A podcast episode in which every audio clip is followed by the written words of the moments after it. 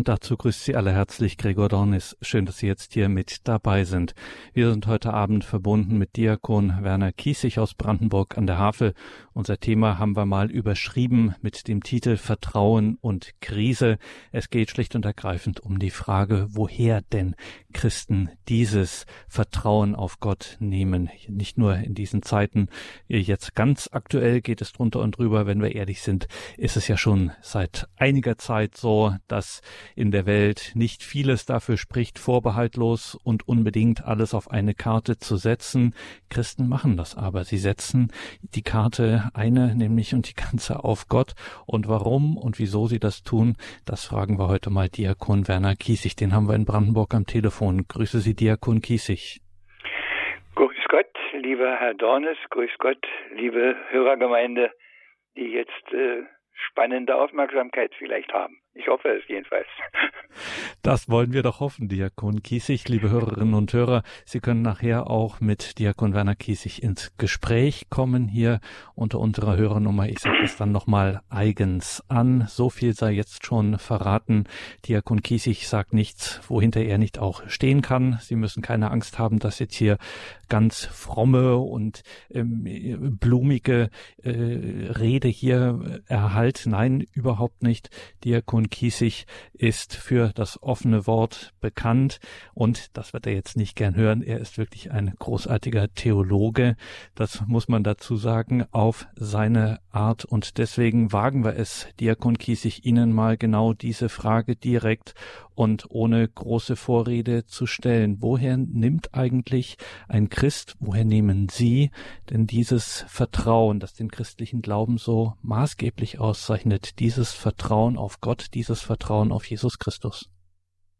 Ganz einfach, weil er es gesagt hat, dass wir das haben können. Und er hat uns an ungezählten Stellen erinnert immer wieder, dass es genau darum geht, das Vertrauen in ihn zu haben.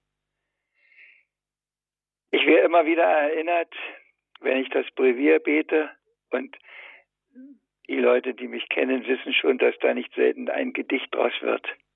Und mit einem solchen Gedicht, ich habe es genannt, Zumutung, möchte ich auch anfangen heute unsere Betrachtung.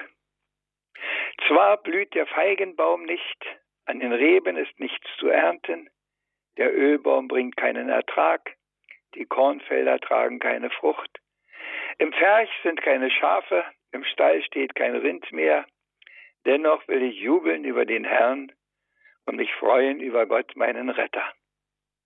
So steht es beim Propheten Habakuk geschrieben. So lese regelmäßig ich es im Brevier. So soll ich's beten, meine Lieben. Kann man das denn? So stelle ich die Frage her. Sind wir nicht ausgerichtet auf Erfolg und Wohlergehen, darauf, dass man vom Leben auf was hat? Soll wirklich Freude, Glück, Gesundheit man verschmähen? Sind Hungrige zufriedener als die, die satt? Kann man wahrhaftig Gott noch loben, wenn man so viel, mit so viel Unheil wird geplagt? Wollen wir nicht eher aufbegehren, gar toben? Gibt's wirklich den, der Ja und Amen dazu sagt? Jawohl, den gibt's. Der alle Lasten, Mühen und Beschwerden, gar Schmach und Schande selbst den Tod annahm. Der genau deshalb ja zu uns auf Erden, uns zu befähigen, wie er zu sein, doch kam. Und wer in ihm kann diesen Weg auch gehen. Wie ungezählte immer es auch schon bezeugt. Und das kann heute ebenso geschehen wenn man sich liebend ganz in seinen Willen beugt. Ja, liebe Hörerinnen und Hörer, der eine und der andere kennt vielleicht die Geschichte vom alten Hiob. Was musste der alles aushalten? Weil der Herr ihm, dem Teufel die Macht gegeben hatte, ihm so allerlei zuzumuten, um diesen Glauben auszuprobieren. Der auch gesagt hat, ja, wenn es ihm gut geht, dann ist es leicht zu glauben und, und Gott zu vertrauen. Aber lass es ihm mal dreckig gehen. Da sieht die Sache ganz anders aus. Und dann wird das ganze Leben abgespult. Der wird alles los, der Hiob. Alles wird er los. Und selber noch ist er am Ende geschlagen mit Krankheit. Nicht nur, dass er sein Besitz los wird, seine Familie los wird, alles, sondern er selber auch noch. Und er bleibt trotzdem beim Herrn. Er bleibt bei dem, was wir eben gehört haben. Alles verloren, aber der Name des Herrn sei gepriesen. Ich denke mal, welch ein Glaube. Und ich denke als zweites, wie viel fehlt dir da? Wie klein ist da dein Glaube oft? Und ich mache einen Bereitschaftsdienst bei der Hotline und da rufen auch Leute an und sagen auch, das und das droht mir und ich fürchte mich und ich bin in Sorge um meinen Arbeitsplatz, um meinen Beruf, um meine Gesundheit und alles. Haben Sie nicht ein Gebet, was wir miteinander beten können, damit ich diese Angst vor all dem verliere? Ja, ich bete dann auch mit den Leuten. Aber ich mache ihnen auch Mut, diesem Gott zu vertrauen. Und dann höre ich manchmal, das, was sie sagen, das weiß ich ja auch alles. Aber das Machen ist so schwer. Und ich fühle das nicht. Ich habe da, ich habe immer den Eindruck, dass ich irgendwo in die Luft rede. Aber liebe Hörerinnen und Hörer, wir reden nie in die Luft. Es sei denn, Sie verstehen diese Luft so, dass er in dieser Luft auch da ist, weil er überall da ist. Er braucht keine, keine Kabel, keine teuren und keine billigen, keine dicken und keine dünnen. Er braucht nichts anderes. Der hört nicht nur unsere Stimme, sondern er weiß sogar, was in unserem Innern los ist. Und jetzt ist nur die Frage, traue ich ihm das zu? Glaube ich das wirklich? Oder ist das irgendwo so eine schöne, fromme Weltanschauung, die man so lebt in seinem kirchlichen Umfeld mit Gottesdienst und mit allem, was dazugehört? Oder ist das das, was mich auch im entscheidenden Moment trägt? Ich weiß, dass das nicht leicht ist. Es steht auch nirgendwo geschrieben, dass das leicht ist. Nein. Aber es ist wahr. Und, und das ist das Entscheidende. Das ist wahr ist, dass ich mich darauf verlassen kann, dass er das Beste für mich macht, egal was passiert. Egal, ob ich das verstehe, egal, ob das mein Wunsch ist oder ob ich nicht ganz woanders bin mit meinen Wünschen, ob ich nicht ganz andere Erwartungen habe. Und ja, ich weiß, wovon ich rede. Wir haben sehr, sehr oft andere Erwartungen. Und wir müssen manchmal etwas ausbaden und müssen was ertragen und aushalten und erdulden, was gar nicht eine, eine Sache ist, die er uns zumutet, auf welchem Weg auch immer, sondern was wir uns selber eingebrockt haben. Auf einem Kalenderblatt habe ich den schönen Spruch gelesen. Nicht selten sind die Menschen selber die Zimmerleute ihres eigenen Kreuzes. Aber ganz ehrlich, fragen wir uns das auch, wenn irgend sowas ist, ob das was mit mir zu tun hat, ob ich das verdient habe oder ob wir nicht so vieles so selbstverständlich nehmen, was gar nicht so selbstverständlich ist. Und das ist alltäglich, dass wir das, wir nehmen die Gesundheit so selbstverständlich, wir nehmen, dass wir Essen und Trinken und Nahrung und Kleidung, dass wir eine Wohnung haben, dass so viele Dinge, die wo wir gar nicht drüber nachdenken. Und irgendwann, wenn es mal ein bisschen fehlt, ich sag mal ein bisschen fehlt, dann auf einmal sind wir unruhig. Dann auf einmal meinen wir, Gott meint es nicht mehr gut mit uns. Und das ist jetzt in dieser Zeit der Corona-Krise ist das für viele ein Thema. Ich will das um Gottes Willen nicht verharmlosen. Aber manches an dieser großen Angst, die sich da breit macht, liegt auch daran, dass das schon Generationen sind, denen das zugemutet wird, die, die gar nicht wirklich schon mal in ihrem Leben Angst hatten, die nicht schon mal wirklich leiden mussten. Ich habe gerade erst vor kurzem gelesen, Manchen ist der Tod des Hamsters das einzige Leidvolle bisher in ihrem Leben gewesen. Natürlich ist das übertrieben. Aber ich weiß, dass das ist. Ich denke in diesen Tagen immer an die Zeit, wie das war. Zweiter Weltkrieg zu Ende. Davor die Bomben, die Granatenhagel, die über unser Dorf hinweg, wo ich bei meinen Großeltern lebte. Und manchmal eben nicht dahin gingen, wo sie hin sollten, sondern schon vor unserem Haus in die Straße einkrachten. Ich weiß, dass ich in der Badewanne im Keller geschlafen habe als Kind.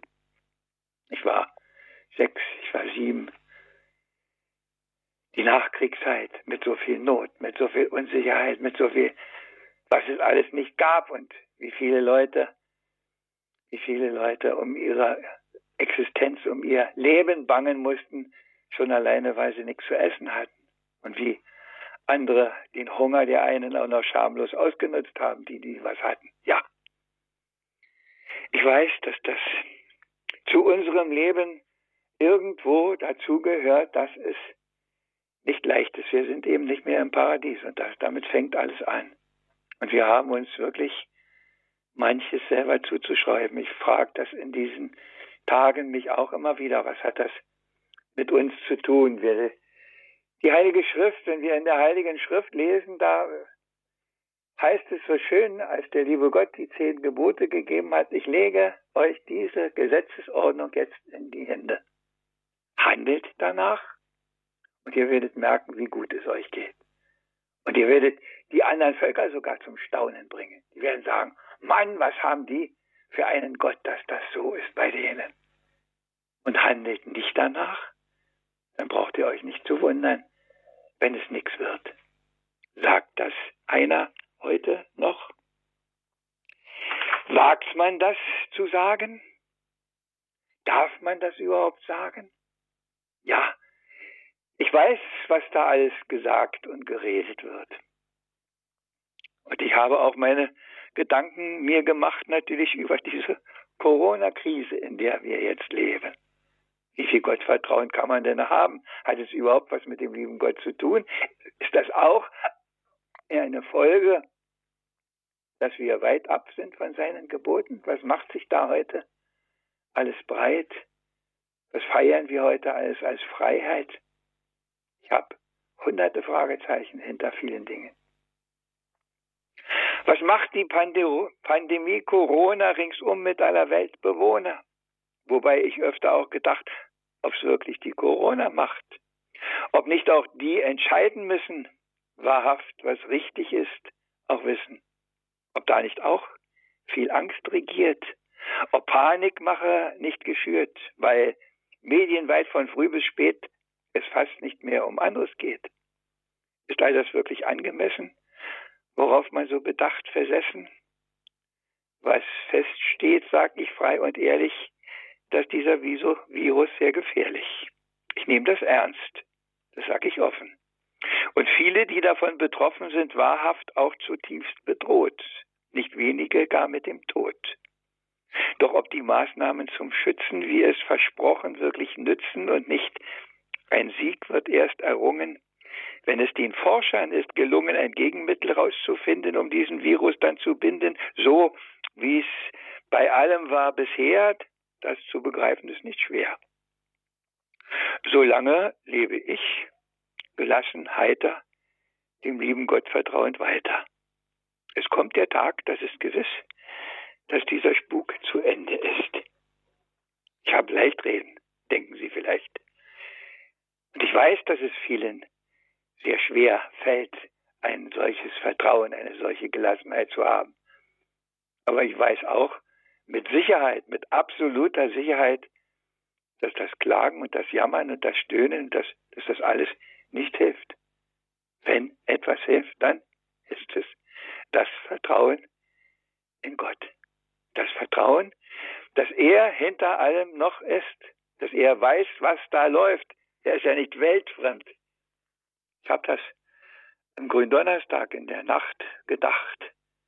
Warum muss unser Herr Jesus Christus Todesangst haben und Blut schwitzen, hat er nicht den Petrus beim Sturm auf dem Meere noch gemaßregelt, dass der Angst hatte, hat er nicht gesagt, was seid ihr so furchtsam, ihr Kleingläubigen, ich bin doch an Bord und jetzt, und jetzt hat er selber solche Angst? Kann man das begreifen? Haben Sie eine Antwort? Ich habe eine. Ich weiß nicht, ob die theologisch abgesichert ist, aber das ist meine Antwort. Er ist in die letzte Tiefe aller Angst gegangen, damit keiner sagen kann, der hat ja keine Ahnung, wie unsere Angst ist.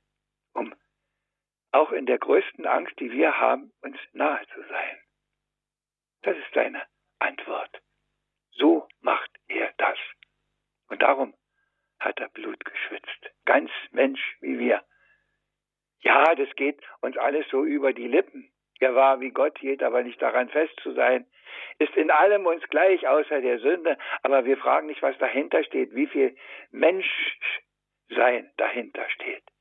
Wir haben alles schon irgendwo etwas glorifiziert. Nein, er ist auch in die letzte menschliche Angst und Verzweiflung hinabgestiegen. Und er hat das gesagt und gebetet, was auch wir beten müssen, wenn es gut werden soll. Vater, nicht wie ich will, sondern wie du willst, in deine Hände. So hat er es im Sterben am Kreuz auch noch gemacht, in deine Hände. Das ist das letzte Wort, in deine Hände. Ja, ich atme da auch tief durch und weiß, wie leicht man das sagt und wie ermutigend das klingen kann. Und ich weiß, wenn man da mittendrin steht, ist es trotzdem so schwer. Und dann sind wir wieder bei dem Thema, dass wir etwas mehr fühlen möchten von dem, dass er da ist. Wir möchten ein bisschen mehr sehen, dass er da ist. Wir möchten es empfinden irgendwo, uns eine gewisse Sicherheit geben.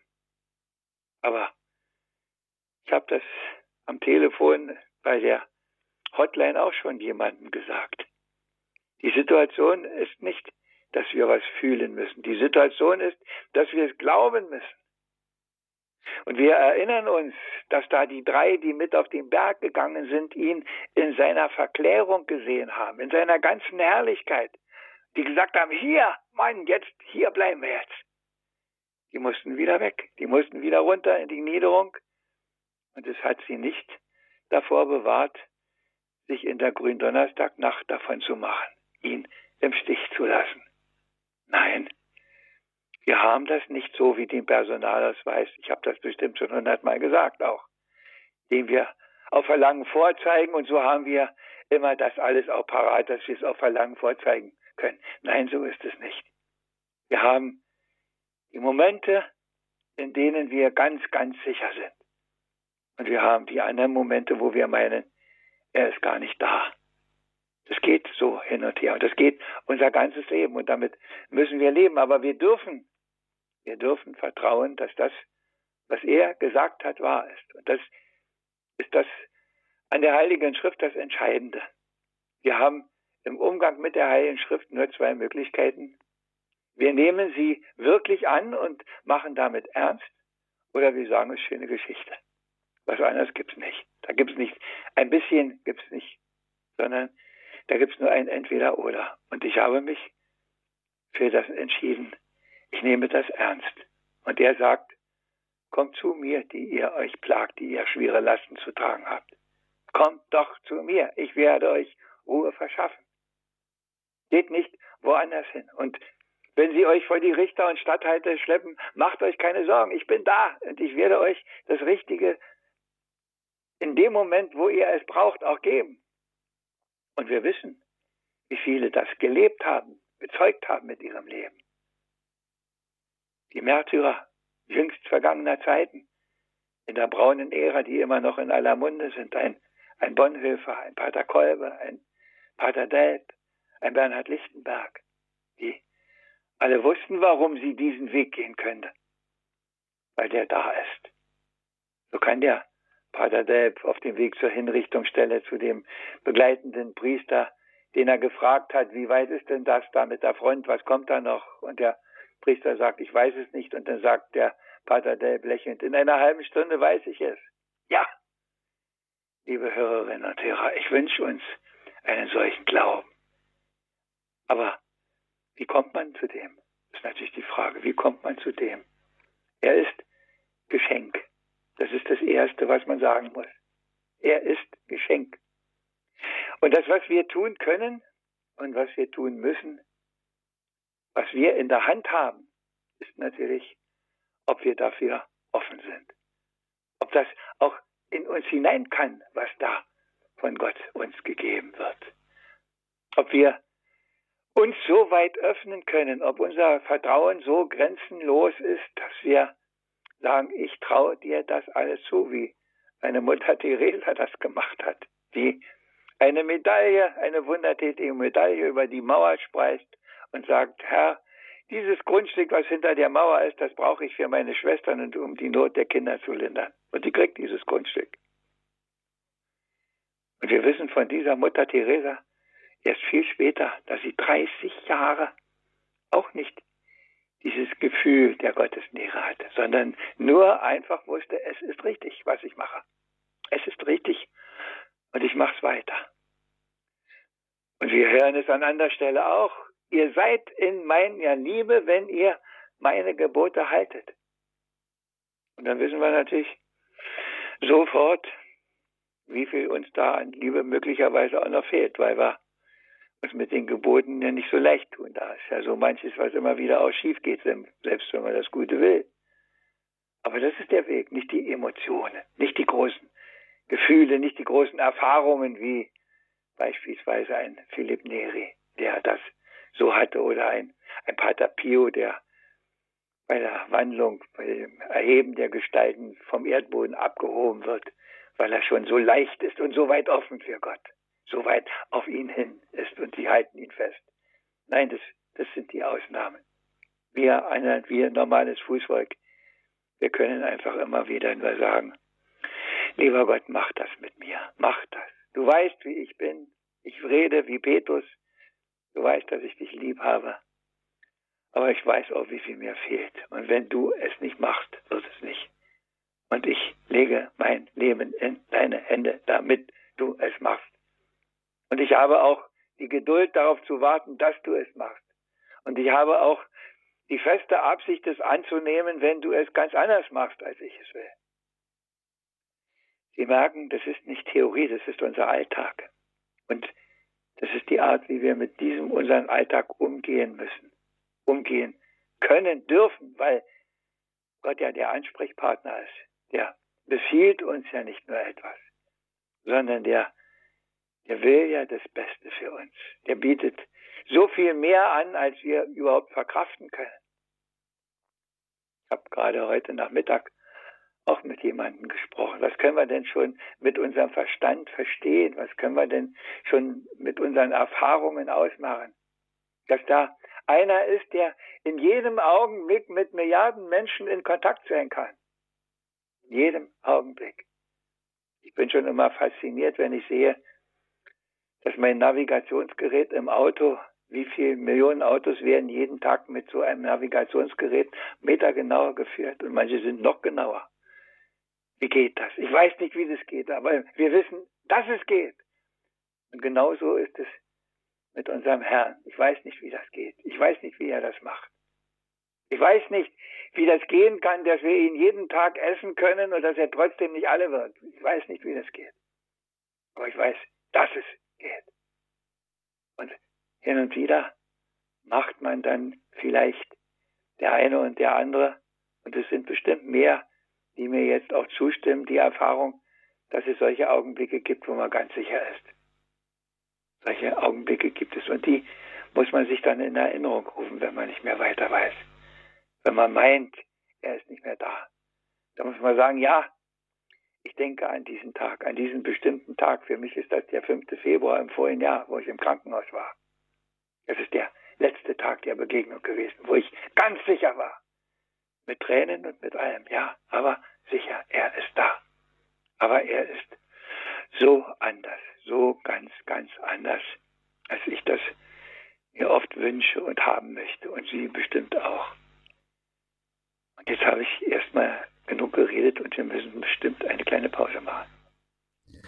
Wir machen eine kleine Pause in dieser Sendung mit Diakon Werner Kiesig aus Brandenburg an der Havel und Sie, liebe Hörerinnen und Hörer, sind eingeladen, sich hier in der Sendung zu beteiligen.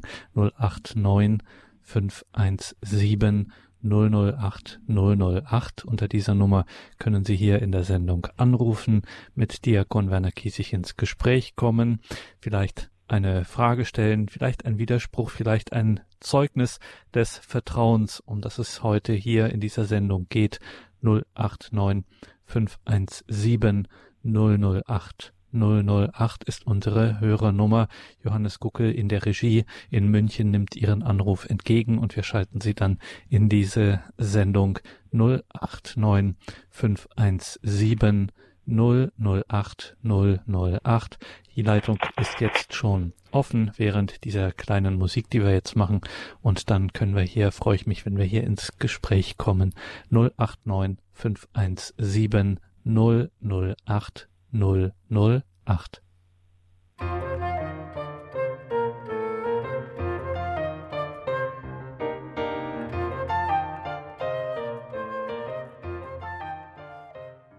Willkommen zurück in dieser Sendung mit Diakon Werner Kiesig aus Brandenburg an der Havel. Mein Name ist Gregor Dornis. Schön, dass Sie jetzt hier wieder mit dabei sind. Es geht um das große Thema das Vertrauen auf Gott, das Vertrauen in Gott, Vertrauen ja in einer gewissen Weise ein Synonym für das, was wir eben auch Glauben nennen. 089 517 008 008 ist unsere Telefonnummer. Sie können sich hier in der Sendung beteiligen. 089 517 008 008 und Diakon Kiesig, es hat bewegt, was Sie gesagt haben. Wir haben bereits die ersten Anrufer in der Leitung. Fangen wir an in Frankfurt. Ich nehme an, es handelt sich um Frankfurt am Main. Frau Stürmer hat uns angerufen. Guten Abend. Ja, Frau Stürmann. Schürmann. Ähm, aus mhm. Frankfurt, ja. Was ich sagen möchte, der, ähm, also der Kiesig, der liegt mir so am Herz, weil er ist so eine vom ganz vom Herz. Ich möchte Gott danken, dass er uns in vielen schwierigen und auch guten Zeiten immer zur Seite steht und ähm, dass es einfach nur gut tut. Ja, also Dankeschön, Frau Schürmann, für diese Meldung. Ja, das sind Sie nicht die Einzige. Und da ist dieser Dank jetzt auch bei Diakon Kiesig angekommen. Danke für Ihren Anruf. Alles Gute nach Frankfurt. Wir gehen weiter in den Schwarzwald zur Frau Herrmann. Guten Abend. Ja, guten Abend. Ich äh, möchte sagen, dass ich schon oft Gott erlebt habe, wie nahe er mir ist. Aber es gibt auch manchmal Stunden, da meine ich, wie fern er von mir ist. Ja, das stimmt. Aber im Gebet finde ich immer wieder die Kraft, wenn ich an den verlorenen Sohn denke zum Beispiel, der hat auch die Kraft dann bekommen, wieder zurückzugehen zu seinem Vater. Und wie liebereich der Vater ihm entgegen ging und ihn umarmte und, und gar nichts wissen wollte. Er hat, er, die Hauptsache war ja dann, dass der verlorene Sohn bei ihm war und dass er sein, er war tot und, und lebt wieder. Er war verloren und ist wieder gefunden worden. Manchmal könnte man schon meinen, man wäre verloren. Aber auf der anderen Seite, da beten ja so viele für einen und man kriegt ja solche Kraft von diesen, diesen Sendungen, die ich da höre. Und ich bin so froh und so glücklich, wenn ich den Sender nicht hätte, der Radio Horeb und die Menschen, die für einen beten, um Kraft und, und um den Heiligen Geist, den wir ja auch jeden Tag brauchen. Denn ohne den Heiligen Geist geht überhaupt nichts. Nicht einmal äh, dass man etwas sagen kann, ein Wort, ein Dankwort. Und ich danke Gott von ganzem Herzen und inniger Liebe zu Jesus. Dankeschön, Frau Herrmann, für diesen Beitrag. Ja, Diakon Kiesig, jetzt haben wir schon mehrfach das Wort Dankbarkeit gehört. Das tauchte auch bei Ihnen auf, als Sie so ein bisschen darüber sprachen. Wir nehmen so vieles so selbstverständlich. Und wenn es dann auf einmal weg ist oder einen Mangel gibt, dann merken wir erstmal, was wir gehabt haben. Ist der christliche Glaube da auch so ein bisschen, geht das so ein bisschen in diese Richtung, dass wir ähm, einfach viel zu wenig oft dankbar, wirklich dankbar sind für das, was wir, dass wir sind, ähm, was uns geschenkt wurde, etc. Ja, ich, ich würde sagen, wir müssten jetzt eine kleine Pause machen, Gewissenserforschung für jeden, sich mal, dass jeder sich mal selber fragt, wie oft er klagt und meckert und jammert. Ich bin gerade dabei, zu dem Thema wieder ein Gedicht auch zu machen, weil mir das auf der Seele liegt. Und dass wir viel zu selten und viel zu wenig danken. Mein Gott, ja, wir fragen nie, warum geht es mir eigentlich so gut? Warum lebe ich in einem solchen reichen Land? Warum, warum habe ich satt zu essen und zu trinken jeden Tag? Warum habe ich meine Arbeit? Warum habe ich meine Freude? Warum bin ich nicht behindert? Natürlich gibt es die Ausnahmen, welche die es auch sind, aber, aber die allermeisten haben doch eigentlich jedes Mal am Tag hundertmal Grund, wenn er in die Kaufhalle geht, wenn wir dann an andere Länder denken, was es für Not gibt. Aber das fragt keiner. Das wird alles so selbstverständlich genommen und und erst, wie gesagt, wenn uns irgendwas weggenommen ist, und manchmal ist es eine Kleinigkeit, das habe ich gedacht jetzt bei der Corona, das ist das Erste, was alle ist, Klopapier. Darauf wäre ich wenn das vorher einer gefragt hätte, darauf wäre ich nicht gekommen, dass das das entscheidende Manko wäre. Aber gut. Aber Sie merken schon, ja, die Dankbarkeit. Ich glaube, das Wort ist vom Bodelschwink, von dem großen evangelischen Theologen und Erzieher auch, der gesagt hat, solange wir in der Dankbarkeit leben, sind wir geistlich gesund. Dann frage ich mich, wie viele geistliche Gesunde haben wir, wie wenig leben wir überwiegend in der Dankbarkeit. Und da muss ich an die liebe alte Lehrerin auf der Insel Rügen denken. Wir haben telefoniert und dann hat sie gesagt, sie war beim Doktor, die ist über 90. Sie war beim Doktor und hat gesagt, Herr Doktor, hilft denn Klagen und Jammern und Stöhnen? Und hat der Doktor gesagt, aber liebe Frau, das hilft doch nicht. Sagte, da fange ich gar nicht erst mit an. Ich wünsche uns, dass wir das so können wie die, dass wir das, was so selbstverständlich ist, immer wieder mal anschauen und, und wenigstens einen Moment denken, Manometer, was hast du doch? So selbstverständlich ist das nicht. Mein Nachbar hat sich operieren lassen an der Hand und muss eine neue Hüfte kriegen. Jetzt kann er, muss er die Hüfte verschieben, weil er die, die Hand gar nicht gebrauchen kann, um die Stütze zu halten. Wie selbstverständlich haben wir unsere Hände. Und erst wenn eine irgendwo mal einen Schaden hat, dann merken wir, wie sehr wir sie eigentlich brauchen. Meine alte, liebe Gemeindereferentin, nein, damals hieß es noch Seelsorgshelferin, hatte noch den schönen Namen, der so viel aussagte. Die hat sich mit über 80 alle beide Handgelenke gebrochen. Da habe ich auch gesessen und habe gedacht, was macht die denn jetzt? Sie hat zum Glück noch zwei Schwestern in der Nähe gehabt. Was macht die denn jetzt? Ja, aber wir nehmen das so selbstverständlich alles. Wir nehmen das Gesundheitswesen, das wir haben. Wir sind am Meckern und am, wenn wir doch ja, wir singen das in der Kirche, singt dem Herrn ein neues Lied, niemand soll es uns wehren, aber wir singen immer viel öfter und viel lieber die alten Klagelieder. Warum ist das Danken so schwer und das Klagen ist so einfach? Frage ich mich auch immer. Ich wünsche uns mehr Dankbarkeit und wenig, weniger Klagen. Können wir das dann, um diesen Gedanken aufzugreifen, nachher in der Komplett gleich auch in die Gewissenserforschung vielleicht mit hineinnehmen. Danke nach Heiligenbronn. Ja. Mhm.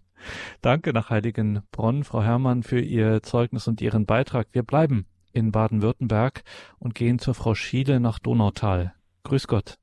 Ja, grüß Gott in die Runde. Ich möchte mich einfach beim Herrn Diakon Diesig bedanken für seine offene Art. Die gefällt mir sehr und die gefällt bestimmt noch vielen. Und gute Zeit. Danke. Auch Ihnen, eine gute Zeit. Danke für den Anruf und bleiben Sie uns verbunden, vor allem auch im Gebet. Danke, Frau Schieler nach Donautal. Jetzt gehen wir nach Niedersachsen, nach Frieden zum Herrn Klaus Hups, wenn ich das richtig lese, oder? Herr Klaus Hups.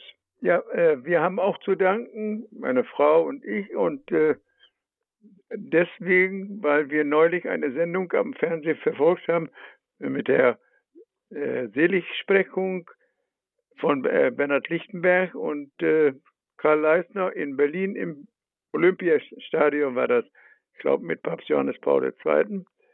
Und ähm, da ist uns äh, ganz genau weiß ich es nicht mehr, aber Sie hatten einen besonderen Dienst bekommen, Herr, Herr Werner Kiesig. Ähm, Sie haben gesungen da. Eine wichtige, wichtige Entscheidung war da gefallen und dann hat man Sie dazu gerufen. Stimmt das? Ich war der Diakon, der assistierte und das Evangelium verkündet hat und der ganz, ganz dicht, fast Stirn an Stirn mit Johannes Paul II. Ja. Und, war, und ja, 1996 im Olympiastadion, ja. Ja, und in diesem Stadion waren meine Frau und ich waren auch dabei. Da haben Sie mich gehört, aber da kannten Sie mich noch nicht. ja, deswegen, die, äh, deswegen wollte ich gerne noch mal eben hören, wie Sie es jetzt äh, erklärt haben. Ja, ja. Äh, äh, unendliche Freude haben wir gehabt und dass wir Sie jetzt heute Abend noch mal sprechen können, finde ich auch ganz besonders. Ich war, ja, wenn ich das so ja. sagen darf, ich war hinterher überrascht, äh, wie viele Leute mich da auf, auf dem Weg und drumherum angestrahlt haben und, und ich habe gedacht, wer bist du? Und dann war das natürlich, weil sie mich natürlich alle auf den großen Bildwänden natürlich genau sehen konnten, wie ich aussehe und nicht so ein kleiner weißer Punkt da irgendwo vorne nur. Und die haben sich alle gefreut und ich habe mich mitgefreut. Ja, das war schon ein, das war schon ein tolles Erlebnis. Dankeschön, Herr Klausus. Alles Gute nach Niedersachsen. Für alle nochmal zur Erklärung. Wenn Sie das auch nachhören möchten, dann kann man das bei uns in der Mediathek. Das war die Credo-Sendung vom vergangenen Freitag, vom 22. Mai. Credo, 22. Mai. Wir werden das dann auch noch in den Details zu dieser Sendung auch nochmal verlinken. Also wie gesagt, Mediathek, Credo-Sendung, 22. Mai. Sendung am Ende, am Ende dann Diakon Kiesig mit seinen Erinnerungen an dieses ja denkwürdige Ereignis, die Seligsprechung von Bernhard Lichtenberg und Karl Leisner im Olympiastadion 1996, Johannes Paul II. Wir gehen weiter nach Westfalen ins Sauerland zur Frau Heche. Guten Abend. Ich habe ein, ein, ein gutes Wort zum Wort Danke. Ich sage mir immer, wer dankt, der denkt. Und wer denkt, der dankt. Und wer auch nicht danken kann, der kann auch nicht denken. Genauso ist das. Und unser ganzes Leben ist ja ein Danke. Und ich hatte schlechte Erfahrungen vorher gemacht, jetzt bin ich in einem Altenheim, da ist es wunderbar. Wieder Danke. Danke für alles. Müssen wir sagen, da haben wir auch kein Recht, irgendwie das nur anders umzudrehen. Wir müssen immer, wenn wir so kleine Nackenschläge bekommen, sehen, dass wir etwas Gutes daraus noch holen es gibt immer Gutes dabei, wenn auch mal negativ. Das, das muss man auch mit Leben lernen, mit sowas. Dankeschön, Frau Heche, für diesen Beitrag. Ja, das geht ähm, schon auch in einen, ist auch ein interessanter Gedanke. Dieser Zusammenhang mit dem Denken ist eben auch die Dankbarkeit eine Schule der Aufmerksamkeit auch. Danke für Ihren Beitrag. Alles Gute ins Sauerland. Wir müssen weiter nach Niederbayern. Ich hoffe, ich lese das jetzt hier richtig. Herr Schüpfberge, kann das sein? Bin ich da richtig oder lag ich falsch? Guten ja, Abend. Herr Schüpfberger. Schöfberger, jawohl. Genau, jetzt haben Sie es richtig gesagt. Grüß, grüß Gott, Herr Dornis und Grüß Gott, Herr Kiesig. Äh, ich wollte eigentlich mit einbringen zum, zum Thema Vertrauen. Und zwar, äh, man muss auch irgendwie bedenken, vielleicht, wenn Gott nicht gleich hilft, dass es, dass er vielleicht einen anderen Plan für mich hat.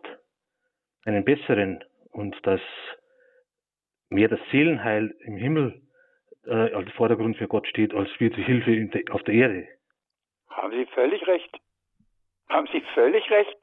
Äh, es gibt das, ich habe immer alles im Brevier auch, der Petrus sagt, glaubt ja nicht, dass Gott nicht hilft und nicht eingreift, aber der wartet in unendlicher Geduld, dass ihr es immer noch begreift. Und der liebe Gott hilft immer, heißt ein Spruch, aber manchmal eine Viertelstunde später, als wir erwarten. Und ich füge dann immer noch hinzu, und wenn beim lieben Gott tausend Jahre wie ein Tag sind, dann ist eine Viertelstunde ganz schön lange. Danke, Herr Schöfberger, für Ihren Beitrag. Alles Gerne, Gute und Gottes Segen nach Niederbayern. Ähm, Diakon Kiesig, wir, Sie haben vorhin so einen schönen Satz gesagt im, oder eine schöne Bemerkung gemacht im Zusammenhang mit dem Glauben. Ein bisschen gibt's im Zusammenhang des Glaubens nicht. Ein bisschen gibt's nicht. Ähm, viele, wenn wir uns nach so einem Vertrauen und nach einer vertrauenden Gelassenheit sehnen, dann denken wir oft an so eine, wie soll man es nennen, fast oberflächliche Leichtigkeit. Ich werde von den Problemen nicht tangiert. Wenn man Ihnen jetzt zugehört hat, dann hatte man den Eindruck, äh, wenn ich dieses Vertrauen auch in den schweren und in den Krisenzeiten habe, dann bin ich äh, nicht befreit davon, sondern ich nehmen das am Ende sogar noch intensiver wahr. Also sozusagen an Gott zu glauben, ist keine Ablenkung. Genau, das ist richtig. Es gibt das Gebet eines alten Juden, der auch viel aushalten muss und dann betet er, Gott, wenn du meinst, dass du mich so loswirst, dann hast du dich geirrt. Ich halte mich nur umso fester an dich. Das, das ist das es ist nicht, wir fliehen nicht davor und er nimmt uns auch die Last nicht ab und das sagt er auch nirgendwo, sondern er sagt, dann wird die Last leicht. Ich helfe euch tragen und wir haben das schöne deutsche Wort, wir werden das nicht los und wir werden uns wahrscheinlich unser ganzes Leben lang damit herumplagen müssen mit manchen Dingen, aber es wird erträglich. Das ist unser deutsches Wort dafür. Es wird erträglich. Man denkt, man kann das nicht und man hält es doch aus, weil er mittragen hilft. Er nimmt die Plage nicht weg. Das ist oft so. Ja, die Leute sagen mal, warum muss das so sein? Und ich sage immer, die Frage ist falsch. Die Frage heißt nicht, warum, sondern die heißt, was kann ich damit machen? Und da sind wir ganz tief drin in unserer Theologie, weil aus dem Kreuz das Heil kommt. Und in dem Moment, wo wir Ja dazu sagen, zu dem, was da so schwer uns auf der Seele liegt, wird Kreuz daraus. Und wenn Kreuz daraus wird, wird auch Heil daraus. Wir müssen es nur dem lieben Gott auch hinhalten. Wie oft habe ich das in meinem Leben schon in bestimmten Situationen immer wieder gesagt und auch manchmal jetzt bei den Anrufen. Wir müssen es Gott hinhalten und dann ja, ich habe das mal zu einer Seelsorgshelferin auch gesagt. Unsere Krankenhäuser könnten, wenn alle Leute das machten, Heilsfabriken sein.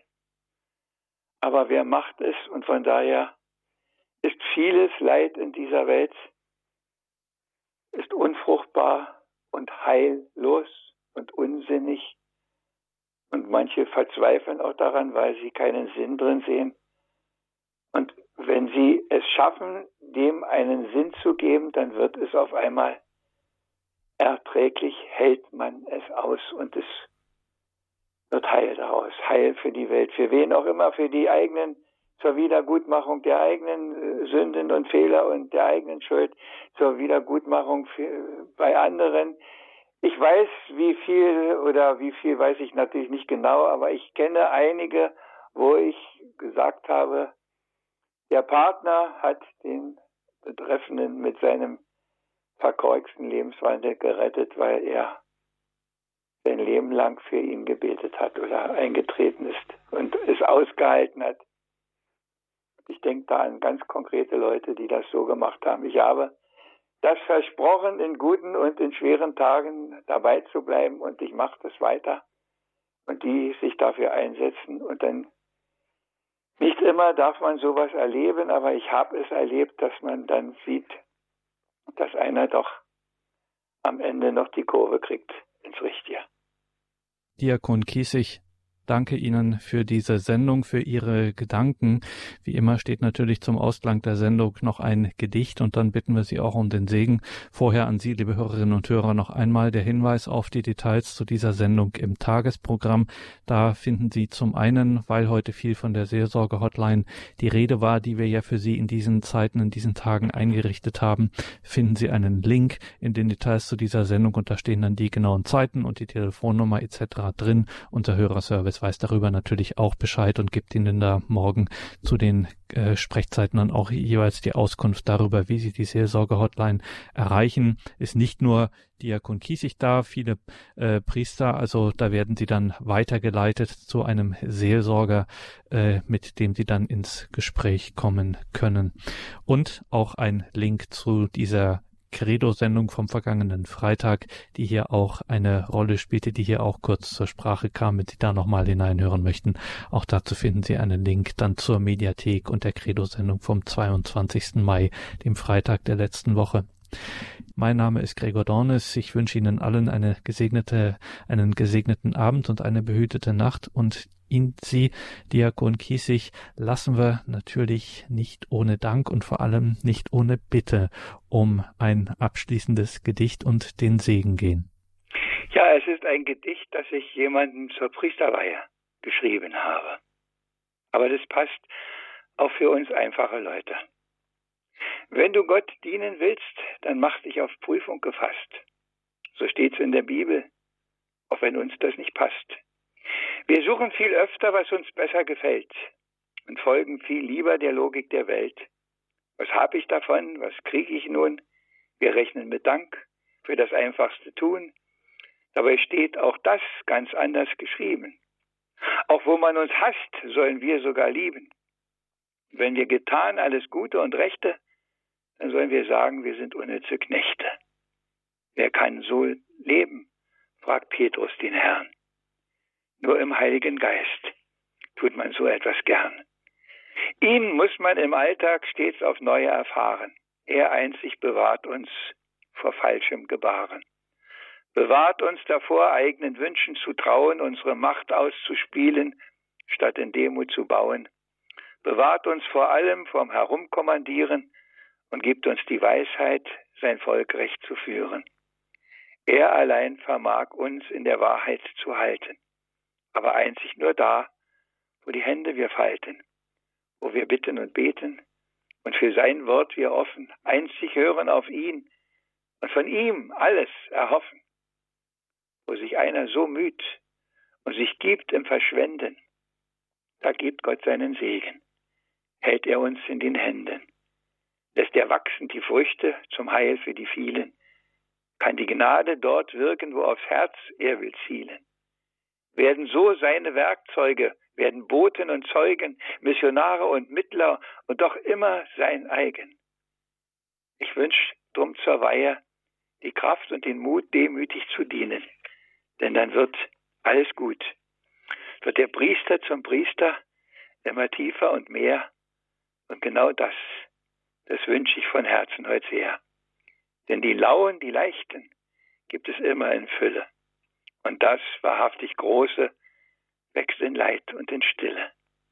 Mög, was heute beginnt, gut vollendet einst werden. Das sei mein Glückwunsch für die Zeit hier auf Erden. Und das wünsche ich auch Ihnen, dass das, was Sie an Gutem beginnen, auch gut vollendet wird. Und dazu segne er Sie, der uns im Heiligen Geist so besonders nahe ist, stärkt und Erkenntnis schenkt, der Vater und der Sohn und der Heilige Geist. Amen.